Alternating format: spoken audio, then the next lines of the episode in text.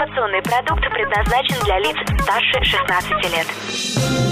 Новое вещание. В ритме планеты. Хочу новости. Три, два, один. Теплые новости.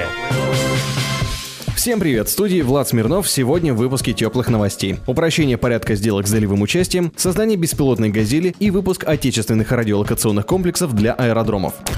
С 31 июля в России вступают в силу поправки в закон о государственной регистрации недвижимости, которые упрощают оформление сделок, сообщают РИА Новости. Теперь купить или продать недвижимость с долевой собственности можно без нотариального заверения. Договор на оформление купли-продажи, наследование или ипотеки с долевой собственностью может быть заключен в письменной форме, если подписан всеми долевыми собственниками недвижимости. Ожидается, что нововведение позволит сделать процесс оборота недвижимости более доступным и значительно снизит финансовую нагрузку на граждан при оформлении сделок.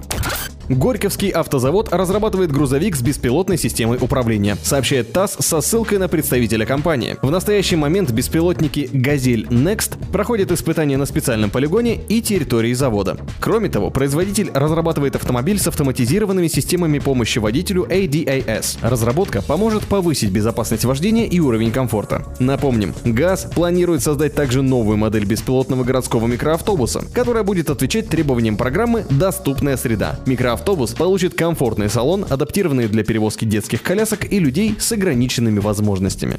В 2020 году на базе Челябинского радиозавода планируется серийный выпуск новых аэродромных радиолокационных систем. Об этом сообщает ТАСС со ссылкой на государственную корпорацию Ростех. Комплексы предназначены для сопровождения и мониторинга параметров траектории воздушных судов любых типов и управления воздушным движением вблизи аэродромов на расстоянии до 350 километров. Отметим, что создаваемые радиолокационные системы способны производить точную посадку посадку судов даже в случае отказа навигационных систем самолета, либо их отсутствия.